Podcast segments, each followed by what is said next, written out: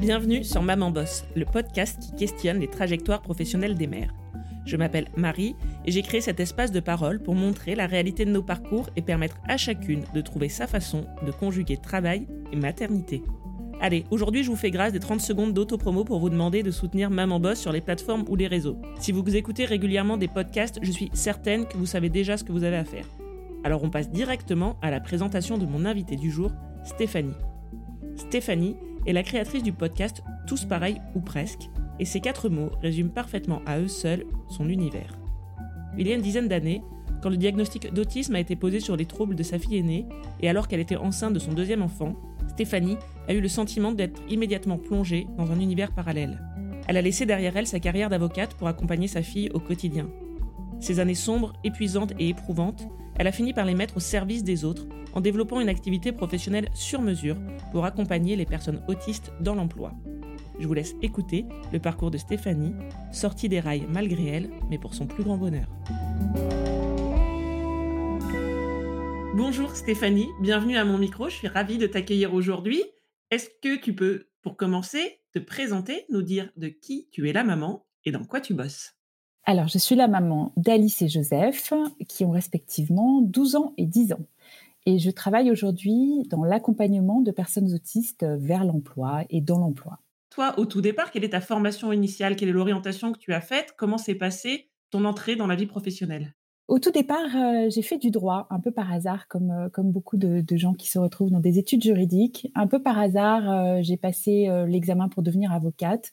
Et donc, je me suis retrouvée dans un gros cabinet d'avocats au tout début, sans avoir forcément une vocation extrêmement affirmée. J'étais à la fois pas tout à fait à ma place, je sentais bien, et en même temps, je me suis laissée porter par les événements d'un travail qui est quand même intellectuellement intéressant, avec des gens plutôt sympas et une rémunération euh, euh, correcte. Donc ça s'est passé comme ça, jusqu'au moment où, euh, où effectivement a commencé à arriver un projet un peu d'enfant, etc. Et puis ça s'est pas fait parce que mon, petit ami de l'époque on a décidé autrement. Enfin, on s'est séparés tout simplement. À ce moment-là, grosse remise en question de tout, et j'ai décidé de faire un grand voyage je suis partie cinq mois, j'ai demandé un congé sabbatique. Euh, ça a été euh, une démarche pas facile, mais tellement, tellement, euh, salutaire et bénéfique. Ça a été en gros la meilleure décision que j'ai prise, une des meilleures décisions que j'ai prises dans ma vie. Donc, ça a été la première rupture, en tout cas le premier tournant dans ma vie professionnelle, avant d'être maman, mais dans ma vie professionnelle tout court. Et alors, euh, ce voyage, ce temps de pause de quelques mois, tu en as fait quoi et ça s'est passé comment ton retour? Ça a été donc euh, cinq mois vraiment de plaisir pur euh, tous les matins à dire qu'est-ce que j'ai de la chance quoi. Donc ça déjà ça m'était pas quand même arrivé très souvent dans ma vie professionnelle. je suis partie en Asie, au Népal, en Inde, au Vietnam, en Thaïlande. Bah, à un moment, il faut rentrer, effectivement. Et c'est un peu le problème des, grands voyages et des longs voyages. Donc je suis rentrée dans mon cabinet, j'ai repris euh, mon, petit tailleur, euh, mon RER, e et je suis retournée euh, donc au 23e étage d'une tour à la Défense. Et là, j'ai bien senti que ça allait pas pas coller quoi. j'ai fait ça quand même un ou deux ans. Et puis, j'ai pris la décision de m'installer à mon compte. Je, sentais qu'il fallait que je change quelque chose. J'arrivais pas à bifurquer sur un, une autre profession. Euh, euh, donc, euh, je me suis dit, il faut que je change au moins la façon dont je fais ce métier d'avocate. Et donc, je me suis installée à mon compte. Ça, ça a été, oui, deuxième tournant. ça a satisfait en fait mon besoin de liberté, d'indépendance et de grandir énormément en se disant tout repose sur moi. Bon, à l'époque, j'avais donc pas d'enfant. donc c'est aussi une pression en moins. ouais, j'étais complètement célibataire et donc un sentiment de liberté totale, alors euh, de liberté avec beaucoup de beaucoup de stress. Hein. Je travaillais euh, comme une dingue, euh, beaucoup de stress, mais beaucoup de, de, plaisir à être en contact avec mes propres clients, à développer mon activité. Donc deuxième deuxième période lourde en stress, hein, mais vraiment qui m'a m'a permis de, de, de, gagner énormément en maturité et en confiance en moi. J'avais osé et, et, et ça marchait. Et alors, sur un plan plus personnel, tu en étais où? Est-ce que l'idée d'avoir des enfants, du coup, était complètement écartée suite à cette première rupture et ce premier voyage? Ou est-ce que malgré tout, c'est un projet que tu envisageais et tu te posais déjà la question de comment l'articuler avec cette profession libérale d'avocate? Alors c'est effectivement à ce moment-là que s'est reposé la question, puisque j'avais rencontré mon nouveau compagnon, et que donc à un moment, le désir était là, et puis il faut y aller, parce que c'est vrai que j'ai eu mes enfants un peu plus tard que la moyenne, comme beaucoup de, travailleurs indépendants, j'étais très tiraillée entre euh, l'envie de développer encore plus ce cabinet qui prenait de l'ampleur et puis le fait de se dire euh, c'est peut-être maintenant qu'il faut euh, qu'il faut quand même envisager très sérieusement cette question. Donc j'ai eu mon premier enfant bah, à cette période-là, donc j'étais avocate indépendante, j'avais 38 ans, donc, donc pas très tôt. ça a été la période de grossesse a été un grand finalement, j'ai été très zen, alors que je pensais que j'allais, stresser comme une dingue pour tout faire, etc. Je pense que le fait d'avoir ce bébé un peu plus tard euh, que la moyenne, ça s'est pas fait tout de suite en un clin d'œil de, tomber enceinte. Donc, euh, tout ça a fait que bah, j'étais prête et je me suis dit, euh, je vais vivre cette grossesse pleinement. J'avais mis un petit peu d'argent de côté parce que quand on est avocat en libéral, c'est quand même bien d'avoir quelques économies parce que je me suis rendu compte que c'est un statut qui est pas du tout fait pour faire des enfants. Et, évidemment qu'en termes de timing, euh, ça aurait été sûrement euh, plus facile, en tout cas au niveau euh, financier, d'avoir cet enfant quand j'étais salarié dans ce gros cabinet d'avocats avec les garanties et le statut qui va avec.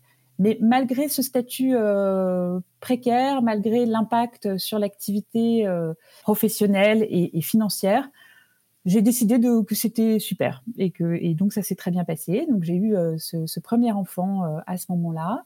La reprise a été un peu plus dure parce que quand on reprend une activité indépendante, bah, il faut réamorcer euh, la pompe, il faut euh, retourner euh, chercher les clients, tout ça en ayant un petit bébé. Et, là, j'ai trouvé que c'était pas facile.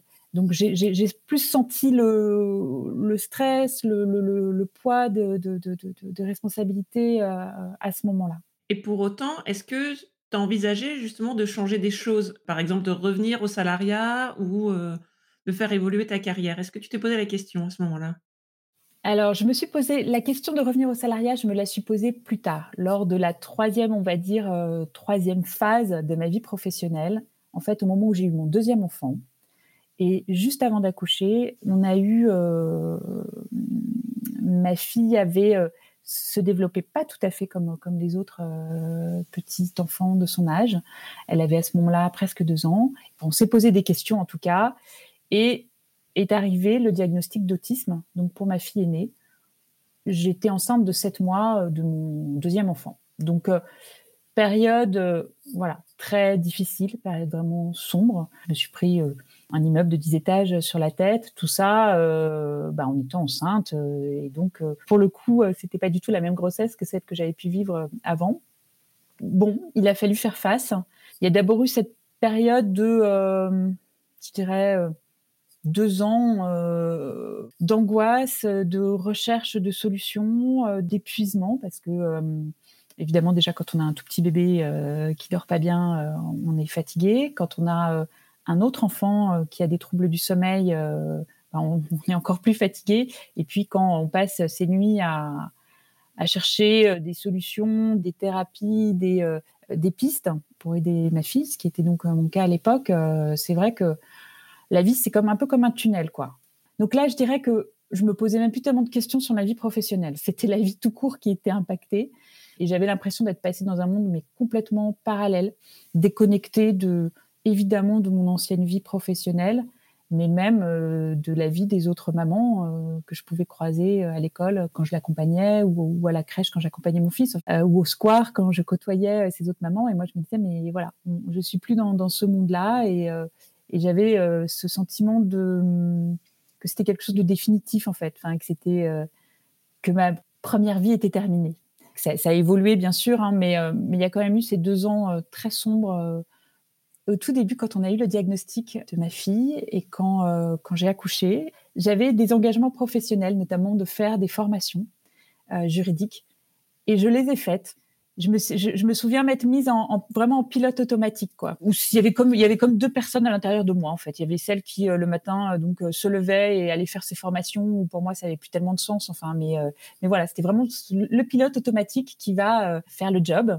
Bon, je pense que c'est pas forcément les meilleures formations que j'ai animées de toute ma vie, mais malgré tout, je les ai faites et, je me rendais bien compte que je pouvais pas continuer justement à mener cette vie professionnelle en n'étant pas, pas présente à ce que je faisais, en pouvant potentiellement faire des erreurs, et puis surtout, voilà quoi. Enfin, ça n'avait, ça n'avait, ça n'avait aucun sens. À la suite de ces engagements qui étaient en cours pendant ta grossesse, tu as décidé de, d'arrêter ton activité complètement? Comment ça, ou ça s'est fait petit à petit? Ouais, j'ai, j'ai, arrêté. J'ai arrêté parce que parce que je me suis rendu compte que malheureusement, face à l'autisme, il y a peu de d'aide. Alors, ça a changé depuis quelques années, mais donc euh, là, je, parle d'une situation qui se passait il y a dix ans. On est tout seul, et si on veut euh, euh, donner le maximum de chance à son enfant, enfin, en tout cas, moi, c'était ce que je ressentais à l'époque. Je me suis dit, il faut que je, me mobilise entièrement parce que l'aide ne va pas venir de professionnels extérieurs ou de services de l'État, etc. Donc, il faut que j'aille, que je parte au combat avec ma petite il faut qu'on y aille, quoi, elle et moi, et, que je fasse le maximum.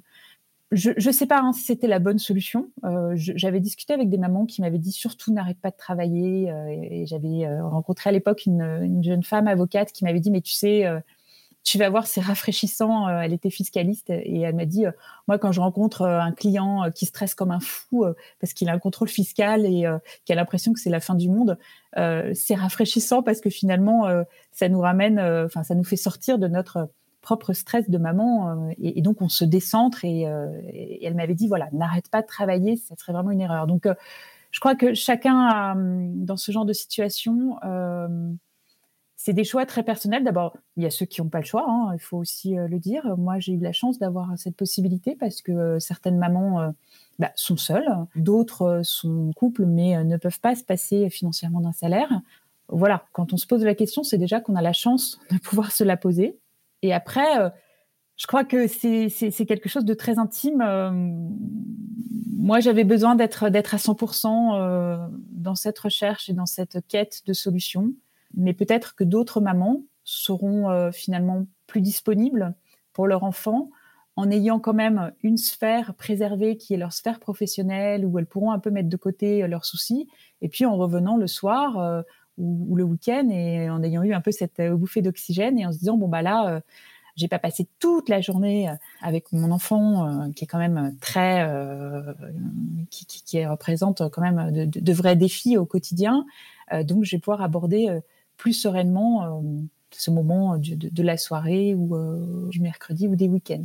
Moi, ça s'est fait comme ça. Je pense que si j'avais été aussi salariée, peut-être que j'aurais repris euh, un boulot à temps partiel. Je sais pas. En tout cas, ça s'est fait comme ça.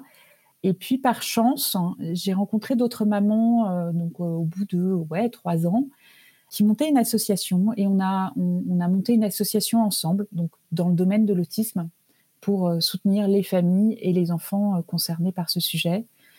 Et ça, ça a été quelque chose qui m'a hum, sorti de, ce quotidien euh, qui était quand même pas marrant, quoi. Enfin, il faut bien avouer que là encore, hein, j'imagine que chacun a, un sentiment différent par rapport à ça, mais moi, je sais que je m'étais jamais imaginé arrêter de travailler. C'était quelque chose pour moi qui était impensable.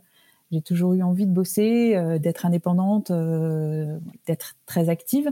Et donc cette période où je me suis retrouvée euh, pendant deux trois ans à la maison avec deux enfants petits, dont une petite fille qui a vraiment vraiment besoin d'être stimulée et, et, donc je savais pas ce qu'elle deviendrait plus tard, quelle vie elle aurait, si elle pourrait aller à l'école, si elle pourrait avoir des amis, si elle pourrait avoir un métier, un amoureux, etc. Enfin toutes ces questions-là qui, tournent euh, toute la journée dans la tête. Ouais, c'est une période, euh, une période qui a été pas facile. Donc le, fait de pouvoir me partir sur une activité associative, c'est pas un vrai boulot, mais ça m'a, ça a été pour moi euh, une première marche pour sortir un peu de la maison, retrouver aussi des d'autres parents, notamment mamans concernés par par le sujet. Voilà, rencontrer tout simplement des gens, des gens extraordinaires, et puis aussi avoir, enfin faire quelque chose pour les autres parce que j'étais bien consciente que même si, c'était euh, franchement dur, moi, je fais partie quand même des parents qui ont de la chance. Et il y a beaucoup de parents euh, qui sont concernés par l'autisme et qui euh, cumulent aussi ce problème-là avec des problèmes matériels, financiers, avec un isolement social, avec des problèmes familiaux, des problèmes de couple. Donc il y avait aussi ce besoin de, de me dire moi qui sais ce que c'est, qui le vit de l'intérieur, j'ai envie de faire quelque chose pour ceux qui sont encore plus en difficulté. Donc ça, ça a été euh, un moment, euh, bah, voilà, que j'avais pas pas imaginé, mais euh, pendant cinq ans, je me suis beaucoup investie dans cette association et avec beaucoup de d'enrichissement et aussi un boulot intéressant à faire parce que dans les associations, c'est pas que le côté on fait des, petites ventes de charité ou des choses comme ça. Enfin là, on a travaillé sur des sujets qui sont aussi intéressants. Comment monter des formations et proposer des formations pour des euh, enseignants, pour des accompagnants de, vie scolaire pour ces enfants-là, euh, les AVS qui sont pas du tout formés par l'éducation nationale. Enfin, donc euh, j'ai pu retrouver à la fois un côté social et puis aussi un côté intellectuel. parce qu'on a travaillé sur des vrais sujets et, donc, c'était intéressant. Donc, ce travail associatif qui était bénévole, hein, si je comprends bien, toi, est-ce qu'à un moment, tu as envisagé d'en faire euh, une orientation professionnelle? Est-ce que durant ces années, la question de reprendre un travail euh, rémunéré, alors que ce soit salarié ou indépendant, s'est posée ou pas? Et est-ce que tu as envisagé, autour de ces compétences que tu avais développées sur le sujet de l'autisme, d'en faire euh, une voie professionnelle? Ou est-ce que la question s'est pas posée? Ou est-ce que peut-être tu avais envie de faire quelque chose de complètement différent de ton quotidien de maman? Alors c'est vrai qu'à un moment, je me suis, euh, je me suis rendu compte que euh, l'associatif et le bénévolat, c'était super. Mais moi, j'ai un côté, enfin, j'ai besoin d'être indépendante en fait. C'est vraiment quelque chose qui, euh, a, toujours été là dans ma vie personnelle ou professionnelle. Et donc là, j'avais perdu quand même cette indépendance, notamment financière. Euh, et mon mari euh, a une situation qui fait qu'il a pu euh, faire face donc à nos besoins, aux besoins de toute la famille. N'empêche que moi, j'avais plus, enfin, je gagnais plus ma vie. C'est là où on se rend compte que bon, c'est ça compte quoi, ça compte d'avoir, même si c'est pas un revenu énorme, d'avoir son propre, mon propre revenu. et donc j'avais envie de revenir à un vrai boulot. Il se trouve que en plus, comme je te disais, euh, j'ai eu mes deux enfants un peu tard, donc euh, là aujourd'hui euh, j'ai 50 ans. Et donc il y a, deux ans, bah, je me suis rendu compte que c'était maintenant qu'il fallait quand même que je me pose cette question de, ce que je voulais faire de ma vie professionnelle. Donc ça c'était la première question. C'était bon, comment je fais pour retrouver un vrai boulot? Et la deuxième question c'était est-ce que je repars dans mon ancien, mon ancienne expertise qui était donc le, domaine juridique? En droit du travail notamment, c'est une activité sur laquelle il y a pas mal de besoins et pas mal de boulot. Ou est-ce que je, reste, euh, je repars dans ce domaine effectivement de l'autisme, où j'avais développé bah, des compétences euh, à la fois en tant que maman et puis aussi dans, le domaine associatif. Quand tu traverses ce, ce genre d'épreuve qui m'a quand même vraiment, vraiment secouée, parce que je pense que je suis quelqu'un qui peut faire face à pas mal de choses, mais là, ça touchait le point le plus sensible pour moi, c'est-à-dire euh, voilà, ça touchait un, un, de mes enfants et ça touche aussi quelque chose qui a trait à la, communication avec son propre enfant. Je pense que pour moi c'était quelque chose, enfin ouais, dans, dans la hiérarchie des, euh, des trucs difficiles, c'était quand même bien euh, bien haut. Donc voilà, ça a été, quelque chose qui m'a vraiment mais, changé euh, énormément. Et, comme toutes euh, les épreuves, ça à la fois ça fragilise et puis ça rend plus fort. Et puis bon, on en tire des compétences. Enfin bon, c'est un mélange de tout ça. Euh, déjà au début de ma vie professionnelle, je me posais quand même souvent des questions en termes de sens. quand tu travailles dans le domaine juridique sur des restructurations toute la journée, bon, alors ces questions-là, à l'époque, je les mettais dans un petit coin. Mais après cette phase donc de chamboulement total, ouais, je, je me voyais pas repartir dans le domaine juridique. Dans le salariat, là aussi, c'est compliqué quand, quand, on a touché euh, au statut d'indépendant et à cette liberté. Euh, repartir sur un, sur un boulot de salarié, euh, je pense que ça m'aurait demandé beaucoup, beaucoup d'efforts. Donc, il restait, euh, l'idée de trouver euh, une, activité professionnelle en lien avec l'autisme sous un statut euh, indépendant. Au fil des rencontres et puis aussi dans mes, dans mes réflexions, je me suis rendu compte que l'emploi de ces personnes autistes, c'était quelque chose sur lequel il y avait autant de besoins, si ce n'est plus, que sur l'accompagnement des jeunes enfants. Et c'était un sujet qui me permettait aussi de renouer un peu avec euh, le monde de l'entreprise. Donc, euh, euh, j'ai rencontré une coach qui avait monté, qui a monté une entreprise sur ce sujet de l'accompagnement des personnes autistes vers l'emploi et dans l'emploi. Et on a commencé à travailler ensemble. j'ai fait, j'ai fait une, petite formation théorique et puis elle m'a proposé de me former elle aussi un peu sur le terrain en me supervisant et en, m'accompagnant dans, ces premières euh, dans ces premières démarches. Donc, euh, et, c'est quelque chose qui m'a euh, qui m'a beaucoup plu et qui me plaît encore parce que là encore, il y a une grande variété dans les profils de personnes que j'accompagne, dans les situations qu'on peut trouver, dans les, les, pistes et dans la créativité dont il faut faire preuve pour permettre à ces personnes d'être, enfin, de trouver un emploi, puis Certains sont déjà en emploi, mais ça coince un peu, et, donc il faut les, euh, outiller pour qu'ils puissent être bien euh, au travail. Et, ce qui m'intéresse aussi énormément, c'est que c'est un, job dans lequel, bien sûr, tu accompagnes des personnes concernées par l'autisme. Il hein, euh, faut savoir, on n'en a pas parlé, mais le spectre de l'autisme est très large. Donc, tu peux avoir des personnes pour qui c'est assez peu visible, ces troubles autistiques, mais mais malgré tout, c'est présent dans leur mode de fonctionnement et ça peut se ressentir dans une entreprise ou dans un emploi, euh, quel qu'il soit. Mais il y a aussi l'accompagnement des autres, c'est-à-dire dans l'entreprise, le manager, les collègues, euh, les RH. C'est une partie qui est vraiment euh, que j'aime beaucoup aussi parce que c'est pour moi une façon de vraiment favoriser l'inclusion de tous ces profils atypiques. Je pense que si j'avais pas été directement personnellement concernée, je sais que j'aurais pu être, enfin que je pouvais être un peu normée et un peu euh, parfois dérangée par des gens euh, qui avaient un fonctionnement un peu étrange ou, euh, ou, que je pouvais avoir en tout cas une, appréhension, quelque chose qui, faisait que ouais, je m'approchais pas trop. Donc aujourd'hui, bah, j'ai été obligée, hein, puisque ma fille m'a amenée à sortir de, de, des rails, à sortir du côté très normé, à être souvent dans des choses un peu décalées. Mais j'aime bien aussi pouvoir du coup transmettre euh, ça à des personnes, euh, notamment dans le milieu professionnel, qui euh, leur donner, leur expliquer tout simplement que si leur collègue va jamais prendre un café à la machine à café avec eux, c'est pas forcément qu'il est hautain, méprisant ou désagréable. C'est juste que les petites conversations qu'on peut tous avoir le lundi matin à la machine à café où on raconte son week-end et on parle de la pluie et du beau temps, etc. C'est des choses qui, pour une personne autiste, n'ont pas de sens, quoi.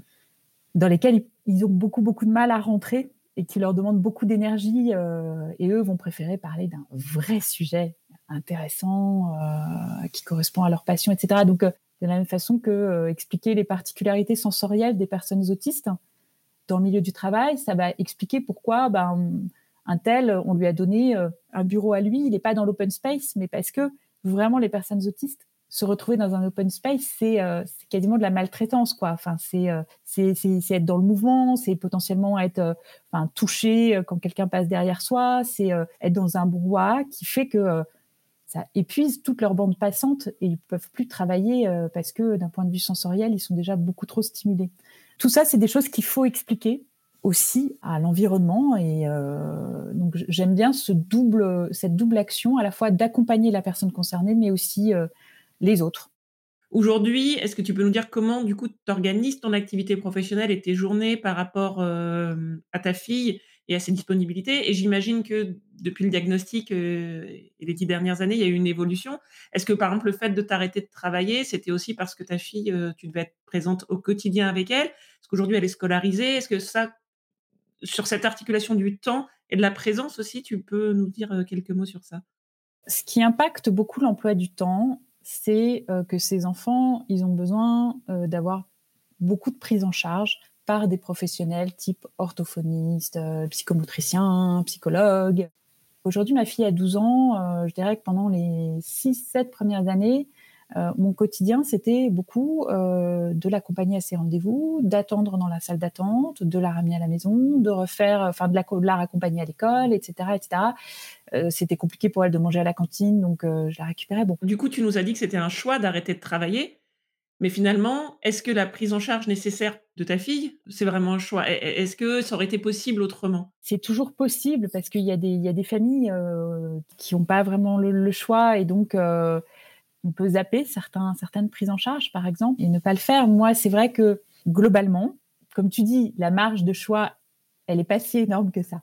Quand tu veux essayer euh, de faire le mieux possible, et je pense que toutes les mamans hein, essaient de faire le mieux possible, même celles qui n'arrêtent pas de travailler, c'est important quand même de le dire.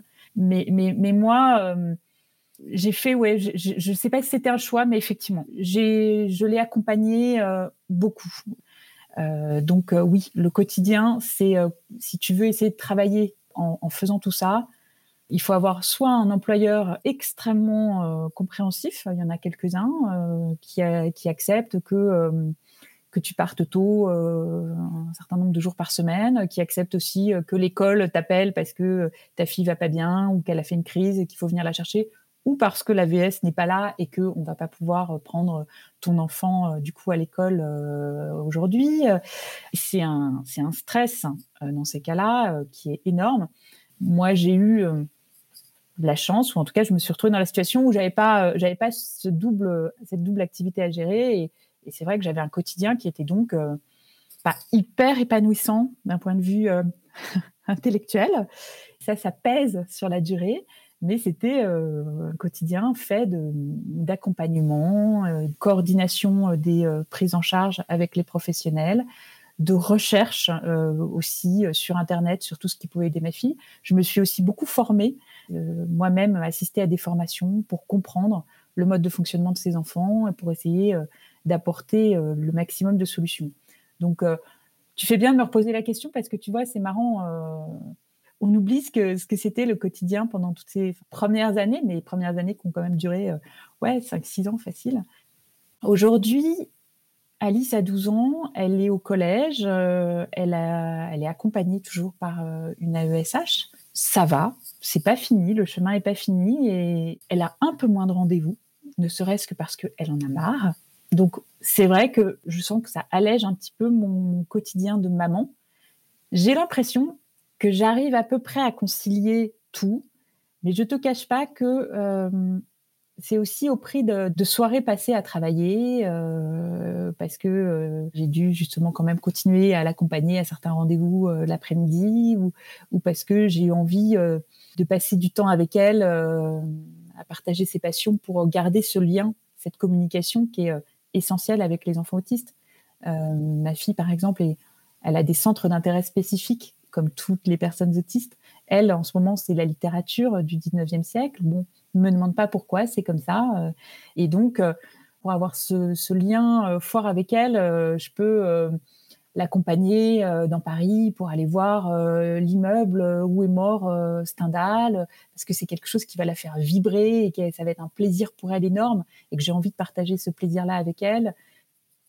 C'est c'est un quotidien qui est un peu, comment dire, un peu patchwork. Des moments voilà, où il faut que je me concentre sur, sur mon travail, sur mes accompagnements, des moments où je l'accompagne à des rendez-vous, où j'essaie de garder au maximum la communication aussi avec les professionnels thérapeute qui l'accompagne parce que c'est important de travailler ensemble, les moments où je passe du temps avec elle, les moments où je m'occupe un peu de son frère parce que c'est un sujet important, les frères et sœurs euh, de, ces enfants-là. Et je dois avouer que euh, sans tomber euh, dans la culpabilité et l'autoflagellation, je sais que quand il était petit, bah voilà, forcément il a, aussi supporté une situation où, où il y avait beaucoup de, euh, d'inquiétude et de préoccupation sur, euh, sur sa sœur. Et j'essaie de, faire face à tout ça et, euh, je suis pas très très bonne en organisation. Et du coup, je me retrouve parfois avec le sentiment, ouais, d'être quand même beaucoup prise dans, un, dans la machine à laver, quoi. Ou à la fin de la journée, tu, tu, tu sors et tu sais plus très bien où tu habites, ce que tu as fait. Mais en fait, ça va. Et ça va parce qu'aujourd'hui, j'ai des activités qui me passionnent aussi, moi, à titre personnel. Et du coup, aujourd'hui, ton activité professionnelle, elle t'apporte de la, de la satisfaction, tu la vois se développer? Pour toi, tu te projettes dans ton futur professionnel autour de cette activité facilement? Ouais, j'ai envie de, la développer, de la continuer. Alors, aujourd'hui, j'ai en fait deux activités, donc en plus de, mon rôle de maman.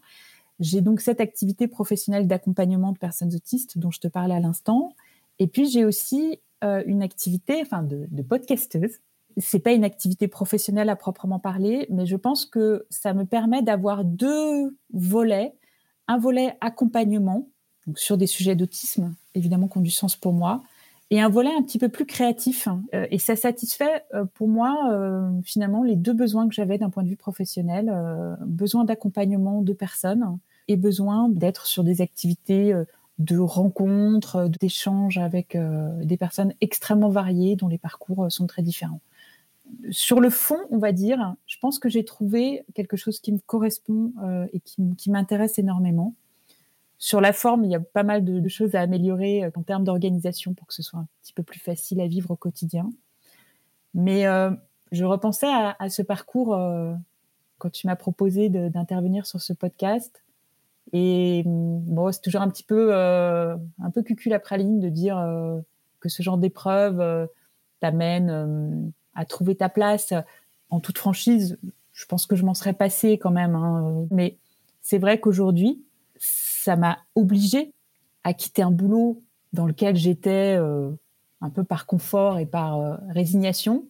Et ça m'a euh, amené à créer quelque chose de complètement sur mesure, qui me correspond et qui me, qui me fait plaisir. c'est plutôt, c'est plutôt pas mal. Pour terminer, je te propose de passer aux trois questions de conclusion dans ce podcast. La première, si je te demande de nous raconter une anecdote, ton meilleur moment, ton meilleur souvenir dans ta vie de maman boss, à quoi tu penses? Et je t'avoue que j'ai du mal à trouver une anecdote, mais je crois que ce qui me revient, c'est les moments justement euh, où à travers, euh, dans le cadre du podcast ou dans le cadre de mon activité de, coaching, mes enfants participent en fait. Je sais que euh, souvent, mon fils va me demander combien d'écoutes j'ai fait sur, sur le podcast. ma fille va me faire un commentaire sur un épisode. Et en fait, je crois que c'est aussi ce côté un peu aligné. Je me dis, bon, euh, l'autisme fait partie de notre vie. Et aujourd'hui, euh, bah, mes enfants, ils apprivoisent ça aussi en me posant des questions sur mon travail, sur mes activités. Ils, voient d'abord que ça ne concerne pas juste nous, que ça concerne d'autres personnes. Et donc, moi, j'aime bien. J'aime bien quand ils participent à leur façon et quand ils me posent des, questions sur non seulement sur mon travail, mais sur mon travail qui, euh, qui a ce rapport avec ce, paramètre qui est si important dans notre famille. Quoi. Et alors, à l'inverse, si je te demande ton pire moment dans ta vie de maman boss, à quoi tu penses? Pire, ouais, le pire souvenir euh, de, maman boss, c'est donc ce moment où j'avais donc eu récemment le diagnostic euh, d'autisme de ma fille. J'avais un petit bébé aussi euh, à la maison et je me suis forcée à faire face aux engagements professionnels que j'avais pris, donc notamment ces engagements de formation, d'animer des formations juridiques c'est ces moments où, euh, où j'avais l'impression de faire n'importe quoi. Et j'ai fait correctement, je pense, le travail que j'avais à faire, mais c'était tellement déconnecté de ce que je, de toutes les angoisses que j'avais, de tout, ce que je ressentais de façon intime. Donc euh, ouais, ça c'est un très mauvais souvenir euh, professionnel et personnel. Et pour terminer, si tu devais donner un conseil à la jeune femme que tu étais en début de carrière, ce serait quoi? C'est vraiment d'oser, prendre des risques et et de sortir justement du côté très normé dans lequel euh, je m'étais installée après des études de droit et en prenant euh, un poste dans un beau cabinet d'avocat. Et parfois, bah, la vie euh, nous aide un petit peu à sortir des rails, mais, mais même quand c'est pas le cas, il faut se dire, je prends des risques. Et pour moi, ça a toujours, toujours été payant. Après l'écoute de cet épisode, je suis certaine que vous avez envie d'en savoir plus sur Stéphanie. Je vous encourage donc à aller écouter son podcast, Tous pareils ou presque. J'ai personnellement un énorme coup de cœur pour ces épisodes hors série sous forme de lettres sonores. Je vous mets tous les liens dans les notes de l'épisode. Et comme je vous ai fait grâce en intro des 30 secondes d'auto-promo, pour vous demander de soutenir Maman Boss, eh bien, vous n'allez pas y échapper en conclusion.